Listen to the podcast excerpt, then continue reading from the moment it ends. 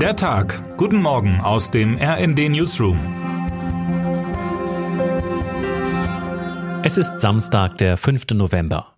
Wurden Sie schon einmal entlassen? Falls nein, herzlichen Glückwunsch. Falls ja, hoffentlich lief die Trennung würdevoller ab als im Fall der offenbar 3700 Twitter-Angestellten, die gestern per E-Mail erfahren haben, dass sie ihre Jobs los sind. Manche von ihnen nahmen es mit Ironie und nutzen den Kurznachrichtendienst, um die Welt an ihrem Verlust teilhaben zu lassen. Happy Layoff Eve, fröhlichen Entlassungsabend, wünschte eine von ihnen. Sie zeigte einen Screenshot von ihrer missglückten Anmeldung im Firmenaccount. Schnelle Entlassungen sind nichts Neues in den USA, was aber Elon Musk gerade in seinem frisch eingekauften Kurznachrichtendienst abzieht, ist dann doch außergewöhnlich. Zunächst musste die Führungsriege dran glauben, nun etwa die Hälfte aller Twitter-Angestellten. Mehr denn je drängt sich die Frage auf, was will der Mann mit dem Vogel eigentlich? Und immer aufs Neue deutet sich an, dass der Vogel nicht nur für das Twitter-Logotier steht. 44 Milliarden Dollar hat der Mann für Twitter gezahlt. Fachleute halten das für deutlich zu viel. Wie sich das Investment rentieren soll, bleibt ein Rätsel, auch mit drastisch sinkenden Personalkosten. Unser Autor Imre Grimm, selbst ein nicht ganz inaktiver Twitter-Nutzer, sorgt sich nicht alleine um die Zukunft des Unternehmens, sondern um Größeres.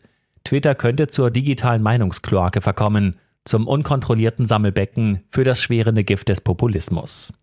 Musk hat überdies zweifelhafte Partner an Bord, unter anderem einen katarischen Staatsfonds. Kurzum, dieses mächtige Werkzeug der öffentlichen Debatte liegt nun in den Händen antidemokratischer Regime und eines überaus rätselhaften Mannes. Der rätselhafte Mann beklagt sich derweil darüber, dass Unternehmen nicht mehr auf Twitter werben wollen. Verantwortlich macht er dafür Aktivistinnen und Aktivisten, die Stimmung gegen Musk und sein Investment machen. Der radikale Ansatz der Meinungsfreiheit endet für Musk offenbar dort, wo der Wert seines Unternehmens in Gefahr ist. Im Moment sieht es aber danach aus, als bräuchte es gar keine Kritik, um das Unternehmen zu gefährden. Der Mann schafft das offenbar ganz gut allein. Termine des Tages.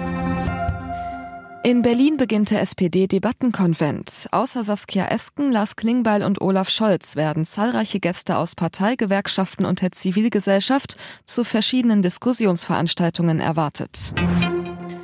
In Darmstadt wird der Georg-Büchner-Preis verliehen. Wer heute wichtig wird. Es ist eines der erfolgreichsten Unterhaltungsformate im TV. The Masked Singer geht heute ins Finale. Von 20.15 Uhr an kämpfen Rosti, der Werwolf, der Maulwurf und die Zahnfee um den Sieg in der Musikshow. Und am Ende steht immer die Frage, wer steckt eigentlich im Kostüm? Und damit wünschen wir Ihnen einen guten Start in den Tag. Text Christian Palm, am Mikrofon Laura Mikus und Sönke Röhling. Mit rnd.de, der Webseite des Redaktionsnetzwerks Deutschland, halten wir Sie durchgehend auf dem neuesten Stand. Alle Artikel aus diesem Newsletter finden Sie immer auf rnd.de slash der Tag.